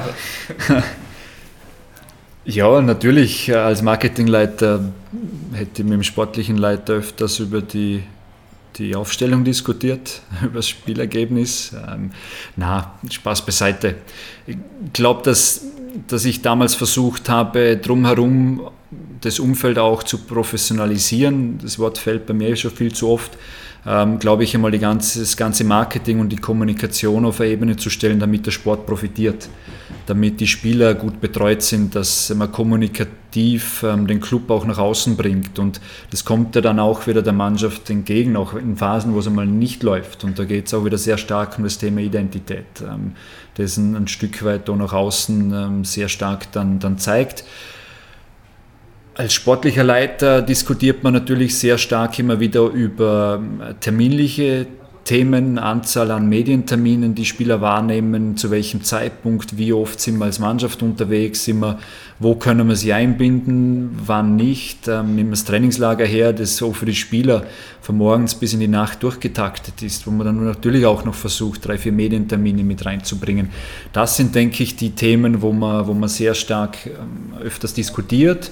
Ähm, aber auch einmal über die Vermarktung oder über die Inszenierung draußen oder wenn es, wie gesagt, auch, auch um Themen geht, die, die den sportlichen Bereich mal sehr, ähm, sehr in, in, Mitleidenschaft ziehen, auch wenn es um persönliche Themen geht, wenn es um Themen geht, die in den Medien stattfinden, wo man schon äh, zahlreiche Meetings dann auch hat, gemeinsame Meetings, um eben eine Strategie gemeinsam auch, auch vorgehen zu können, strategisch gemeinsam vorgehen zu können. Und, und ja, da ist schon sehr viel Austausch, aber Diskussionen sehe ich jetzt auf den Ebenen nicht. Jetzt habe ich doch noch eine Frage dazwischen. Wie sieht denn das dein Nachfolger als Marketingleiter, dass der Aufbauer des Marketings in Alltag schlechthin jetzt sportlicher Leiter ist, hat er nicht das Gefühl, dass du jeden Bereich im Verein eigentlich besser kennst als, als alle anderen? Nein, würde ich nicht sagen. Ähm, für das war ich dann auch ähm, fast zweieinhalb Jahre weg. Also auch in der Zeit ist ja Alltag einiges äh, vorwärts gegangen. Auch, auch in der Geschäftsstelle ist jetzt ähm, wesentlich breiter aufgestellt auch und tiefer und es wird auch dort ein Wachstum geben in den nächsten Monaten, um eben auch diese Bereiche zu stärken. Also ich glaube, dass, dass wir damals es geschafft haben, einmal eine erste Ebene einzunehmen, etwas aufzubauen, was Bestand hat, äh, von dem die, die Menschen jetzt ähm, sehr gut zehren und das Ganze natürlich auch weiterentwickeln. Und ähm, werde dann immer wieder mal auch gefragt, ähm, gebe da sehr gerne meine Meinung dazu, bin aber selber auch schon jetzt zu lange raus, dass ich mir es auch an mute, da dann ähm, Entscheidungen treffen zu können. Also das sicher nicht. Und, und selber bin ich jetzt gerade was Social Media betrifft, ähm, fast schon richtig. Äh, also das Instagram-Passwort von Alltag kennst du nicht? Nein, nicht mehr. Ich habe damals den, den Kanal noch begonnen mit aufzubauen, habe den aber, glaube ich, am dritten Tag dann schon an den Mitarbeiter übergeben und gesagt, das ist mir zu, zu weit weg, das machst du. Und er hat mir dann berichtet, aber hat die volle Verantwortung bekommen und äh, bin auch selber quasi bis jetzt auf Twitter und LinkedIn, auf Social Media überhaupt nicht mehr vertreten, nutze es als Informationstool, um Informationen zu bekommen, aber bin da selber schon zu weit weg und wenn man sieht, wie, welche, welche Dynamik, welches Tempo in den Bereichen drinnen ist, dann ähm, haben wir, glaube ich, mittlerweile Experten, die, die wesentlich äh, besser sind, wie ich sie sein hätte können. So, und worüber diskutierst du mit dem Trainer, der Daniel Kanadi heißt, äh, aber auch äh, schon Werner Grabherr geheißen hat? Wo sind Berührungspunkte da? Wo gibt es Konflikte? Also diskutieren wir reden sehr viel, wir kommunizieren sehr viel miteinander. Wir, wenn wir diskutieren, dann, dann geht es meistens um, um den Kader, um die einzelnen Spieler. Ähm, dann geht es sehr viel um das Spiel. Aber ansonsten ähm, versuche ich äh, für ihn natürlich ein Umfeld zu schaffen, das es ihm ermöglicht, erfolgreicher Fußball spielen zu können. Und, und dahingehend sind, ist er für mich natürlich auch sehr wichtig, äh, wenn es um strategische Themen geht, wenn es um Entscheidungen geht, wo wir uns dann auch weiterentwickeln Strukturen, die wir verstärken, Personal, das wir dazu holen. Aber es zielt alles am Ende darauf ab, dass wir als SC Alltag besser werden, dass wir stabiler werden, dass wir erfolgreicher werden.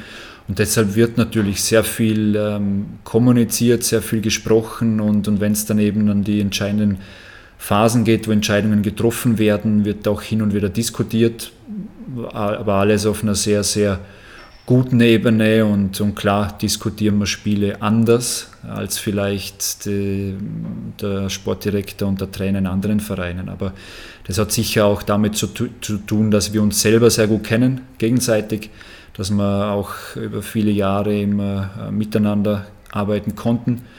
Und ähm, von dem her ist es aber immer darauf ausgerichtet, dass wir den SC-Alltag besser machen. Und bevor wir jetzt auf die Zielgerade des Podcasts einbiegen, noch eine Frage zu einem wirtschaftlichen Projekt, das aber wahrscheinlich auch sportliche Themen berührt äh, und das bei euch aktuell eine große Rolle einnimmt und in dieser Form eigentlich auch bei keinem anderen Bundesligisten ähm, zugegen ist oder, oder installiert ist. Ihr habt nämlich ein eigenes Innovation Lab. Was kann man sich darunter vorstellen? Und inwiefern bist du beteiligt? Also beteiligt bin ich bis jetzt nicht wirklich, ähm, weil es die Zeit einmal noch nicht zugelassen hat, aber das, das Innovation Lab wurde ähm, aus, aus Fanseite gegründet ähm, oder die Idee wurde von, von der Seite der Fans an, an den Club herangebracht. Der Club hat das dann aufgenommen und, und in die Umsetzung gebracht. Ziel ist es, Ideen, die, die von, auf Fanseite generiert werden, ähm, ja, irgendwo zu diskutieren, zu besprechen, zu schauen, ob das einen Mehrwert für den Club eventuell darstellen könnte.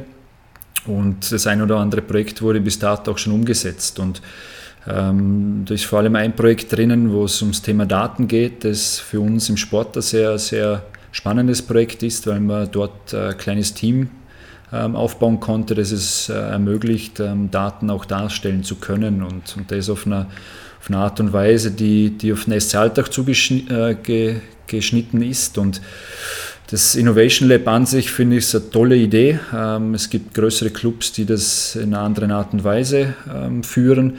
Aber für einen Club wie uns ist es ein tolles Tool, um auch die Fans sehr nahe an den Club äh, binden zu können, sie mit einzubinden. Und viele dieser Projekte wurden ja dann auch ähm, gemeinsam mit den Fans umgesetzt und das finde ich schon eine, eine richtig tolle Sache. Aber bei mir war es bis jetzt einfach zeitlich nicht möglich, mich, mich dem Thema zu widmen. Aber wird zukünftig sicher noch, noch öfters auch, auch stattfinden. Dann widmen wir uns der Kategorie Tipps, Tricks und Trends. Wir haben heute viel über Fußball 2050 schon gehört, über eine sehr langfristige Perspektive. Aber welche Entwicklung wird den Fußball in den kommenden fünf Jahren besonders prägen? Prägen ist wieder eine gute Frage. Ihr seid gut vorbereitet. Ähm, Dankeschön. ja, wir haben heute, denke ich, schon sehr viel über Digitalisierung gesprochen und, und der Trend, der lässt sich nicht aufhalten. Das, das das wird den Sport schon sehr, sehr stark beeinflussen. Fünf Jahre ist für mich schon wieder sehr, sehr kurz gefasst, weil äh, wenn wir nur mal sehen, wie schnell eine Saison vorübergeht, dann sind fünf Jahre wieder sehr schnell vorbei. Ähm, ich glaube, dass wir mittendrin sind in einigen Themen. Ich glaube auch, dass das Thema Identität immer wichtiger wird, einfach auch immer gewisse Entwicklungen ähm, sich äh, zu Gemüte führt und, und auch Themen wie, wie Gesellschaftsentwicklung, Nachhaltigkeit ähm, und so weiter, die immer wichtiger werden. Ich glaube, dass sich äh, die Clubs vor dem nicht, äh, nicht verschließen dürfen. Ähm, sie können es ja, ähm, wenn ich nicht von den Fans abhänge oder wenn es mir egal ist, ob, ob ich einmal eine gewisse Zielgruppe ausschließe. Aber ich glaube, dass vor allem diese Themen jetzt schon sehr stark ähm, wirken und in den nächsten Jahren noch, noch viel stärker wirken werden. Welchen Trend sollte ein Verein sowohl mittel- als auch langfristig auf keinen Fall verpassen? Ähm, mittel- bis langfristig ist sicher das Stadion, das Stadion ähm, Thema immer, immer sehr stark und auch dort wieder Themen aus der eigenen Identität heraus, ähm, Themen wie Nachhaltigkeit, nehmen jetzt Hoffenheim als, als tolles Beispiel her, äh, wo, wo aus dem Rasenabfall Tickets gemacht werden. Also Themen, die, die dort einfach wiederzufinden sind, ähm, sind langfristige Themen, die man nicht von heute auf morgen einführen kann, aber die eben in so einem Prozess drinnen sehr wohl ähm, Platz finden sollten. Ich glaube, dass die, die Clubs die es noch nicht sind, immer mehr zu einer Marke werden. Ähm, das heißt, es äh, muss mich natürlich immer mehr mit, mit einem Markenprozess auch auseinandersetzen, wissen, für was ich stehe, für, für was ich stehen will, äh, wissen, wie ich draußen auch wahrgenommen werden möchte und, und dort halt auch versuchen, für, für jegliche Ebene auch, auch greifbar zu werden. Das ist ja auch immer Thema, Riesenaufgabe, ähm, eben auch ähm, spürbar und greifbar zu sein für die Menschen. Ähm, sind immer wieder Spannungsfelder, wo man halt auch wieder sehr viel Energie und Arbeit investieren muss. Aber ich glaube, einige Trends haben wir genannt. Ähm, die anderen gibt es im Fußball 2050 Report nachzulesen, ähm, welche Trends da sehr, sehr stark auf den Fußball wirken werden. Für mich ist äh, gerade im sportlichen Bereich drinnen sehr stark die, die Bevölkerungsentwicklung. Ähm, weil die in Europa in den nächsten 20, 30 Jahren äh, stagniert bis rückläufig sein wird. Es gibt ähm, Kontinente, die werden ein Vielfaches am Wachstum haben und deshalb ähm, wird es keine Überraschung sein, wenn aus diesen Kontinenten viel mehr Zuzug auf den europäischen Markt stattfinden wird. Und wir sollten uns überlegen, welche Auswirkungen das auf unsere Akademien hat. Wir merken sie auch im Freizeit, in der Freizeitgestaltung unserer Kinder, Jugendlichen die Diversität, die Vielfalt, die mittlerweile stattfindet. Und deshalb wird es keine Überraschung sein, wenn es auch für uns Clubs immer schwieriger wird, ähm, Kinder in erster Linie mal zum Sport zu bewegen, aber im zweiten Schritt dann auch für den Fußball zu begeistern. Welche Tipps kannst du unseren Hörern geben, um beruflich im Sportbusiness realisieren zu können? Ich glaube, was, was nie fehlen sollte, ist, ist der innere Antrieb. Ähm, die Begeisterung für den Sport, eine gewisse Affinität zum Sport, weil ohne die kann man in diesem Business, glaube ich, ähm, über längere Zeit nicht wirklich ähm, aktiv äh, tätig sein, weil es fordert es ist meistens ähm, Ganztagesbetrieb, äh, Wochenende sind ähm, voll drinnen und wenn man dieses, diese Leidenschaft, diese Begeisterung für äh, eine Berufung oder für einen Job nicht, nicht aufbringt, wird es, denke ich, ganz schwer, diesen, diesen Rhythmus dann auch mitgehen zu können. Ähm, nehmen Sie jetzt in meiner Funktion ähm, in der Nacht um eins Verhandlungen zu führen oder Sie aus der Marketingzeit ähm, noch Europa League Quali in Innsbruck, ähm, alles abzubauen, ähm, wenn die Fans feiern gehen, äh, du die nächste Runde erreichst, du gehst ähm, das Stadion abbauen in Innsbruck, damit am nächsten Tag in Alltag wieder alles läuft Du checkst um 3 Uhr in der Nacht noch den, die VN-Beilage in den Medien, ob, ob Fehler, ob alles drinnen ist und fährst um 6 Uhr Richtung Nyon zur Auslosung. Also ich glaube, wenn man für das Ganze nicht brennt, wenn man sich da nicht wirklich identifizieren kann damit, dann wird es schon schwierig auf, auf Zeit. Ähm, ich glaube, vieles passiert übers Ausprobieren. Ähm, kann auch meinen, meinen Weg, der war nicht vorskizziert, der ist passiert. Aber ich habe immer irgendwo es, es mir auch zugestanden, es auszuprobieren, es zu machen, meine Erfahrungen zu machen, um dann auch wieder weitere Entscheidungen zu treffen. Und, und das, denke ich, kann ich jedem nur mitgeben. Aber in erster Linie darf jeder seinen eigenen Weg finden. Werner, wir kommen zur Kategorie Rück- und Ausblick. Wenn du auf deine Sport-Business-Laufbahn zurückblickst, welche Personen haben dich hier am meisten geprägt? Geprägt sicher viele, viele Wegbegleiter, ähm, wo du sehr viel immer, immer mitgenommen hast, lernen durftest, ob das dann äh, Mitarbeiter waren, ob das ähm, verantwortliche Personen waren. Ähm, in der Zeit, wo ich sehr viel Sponsoring gemacht habe, jedes Gespräch mit einem Unternehmer, das dich prägt, das dich äh, wachsen lässt. Jeder Trainer, mit dem ich zusammenarbeiten durfte, jeder Mitarbeiter, glaube, das ist das, was mir hängen geblieben ist, dass es keine Person gab, von dem ich nicht etwas mitgenommen habe. Klar hat man dann irgendwo seine, seine Wegbegleiter, mit denen man öfters dies, mal diskutiert, nachfragt, äh, um einen Rat bittet, vor Entscheidungen vielleicht einmal mit ihnen auch noch drüber spricht. Und, und da gibt es auch bei mir ähm, einige jeglichen Alters, von jung bis, bis sehr erfahren. Ähm, das macht mir immer wieder sehr viel Freude. Und das sind aber auch die Personen, die dir ähm, ja, bleiben, ähm, unabhängig davon, wo du arbeitest, unabhängig wie erfolgreich du arbeitest. Und, und das ist ja auch in diesem, vor allem im Trainergeschäft, immer wieder das Schwierige. Es bremst dich dann von 100 auf 0. Von heute auf morgen, du, du bist auf einmal alleine. Und da hilft dir dann schon das familiäre Umfeld oder eben auch, auch äh, ein sehr, sehr enges Umfeld an Wegbegleitern, um auch einmal in solchen Phasen dann ziemlich schnell wieder den, das Lächeln im Gesicht zu haben.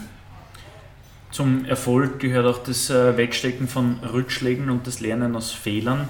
Welche Entscheidungen würdest du heute nicht mehr treffen oder anders treffen?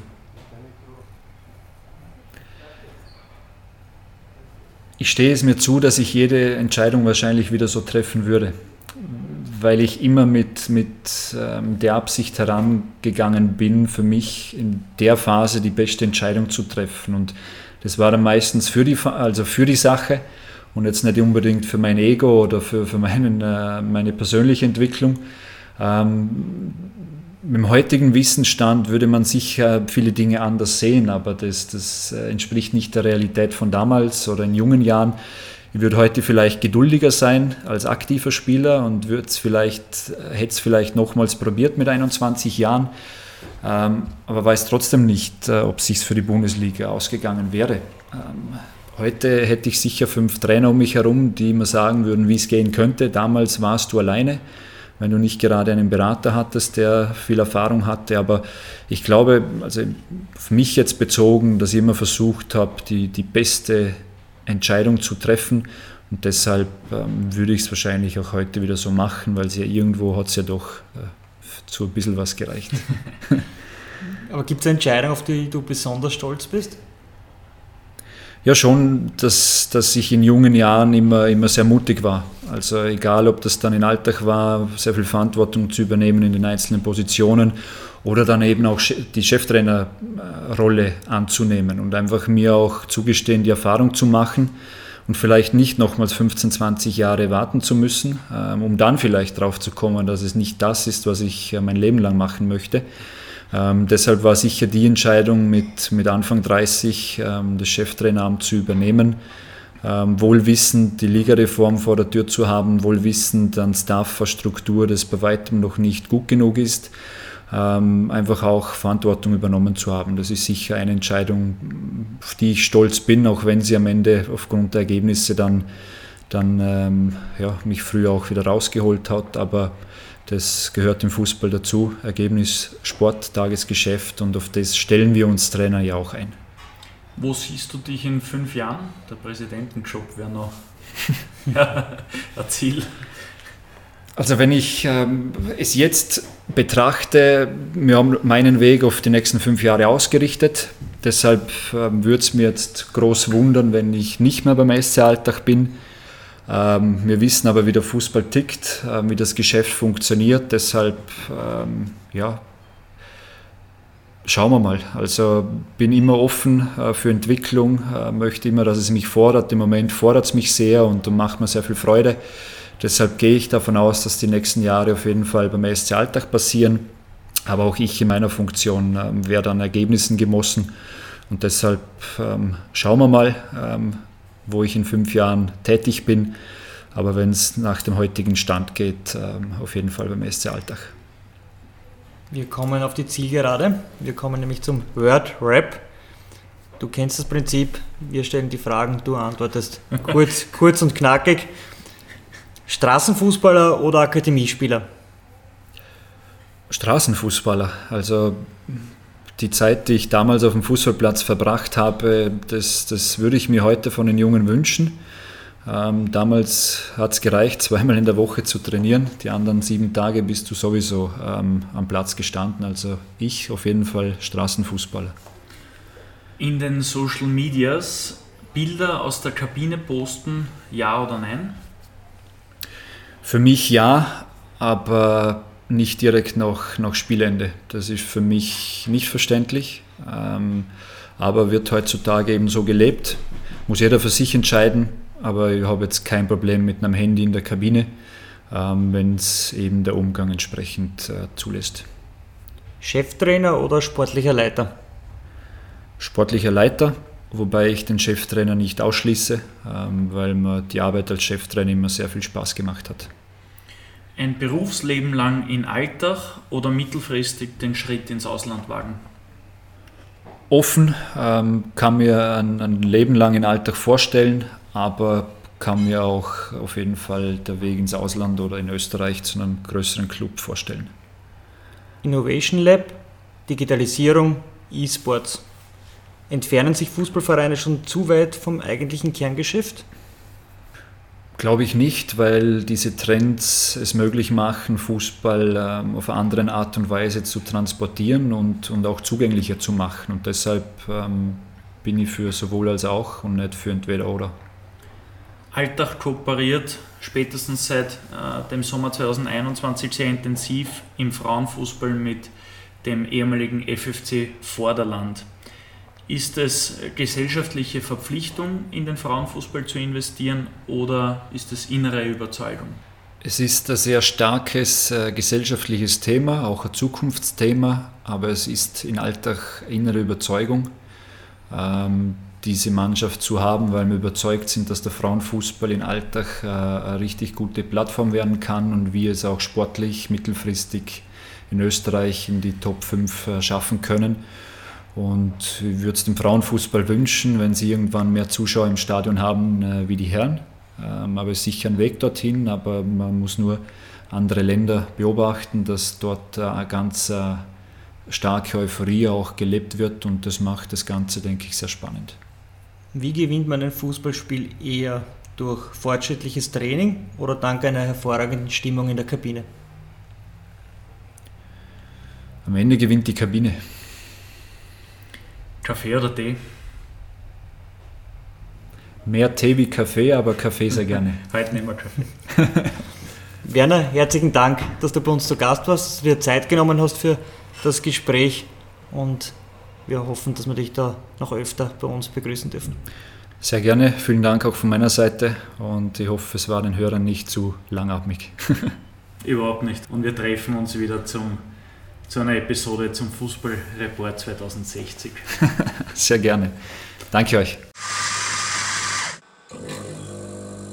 Kaffeehaus-Talk, der Sportbusiness-Podcast für Deutschland, Österreich und die Schweiz.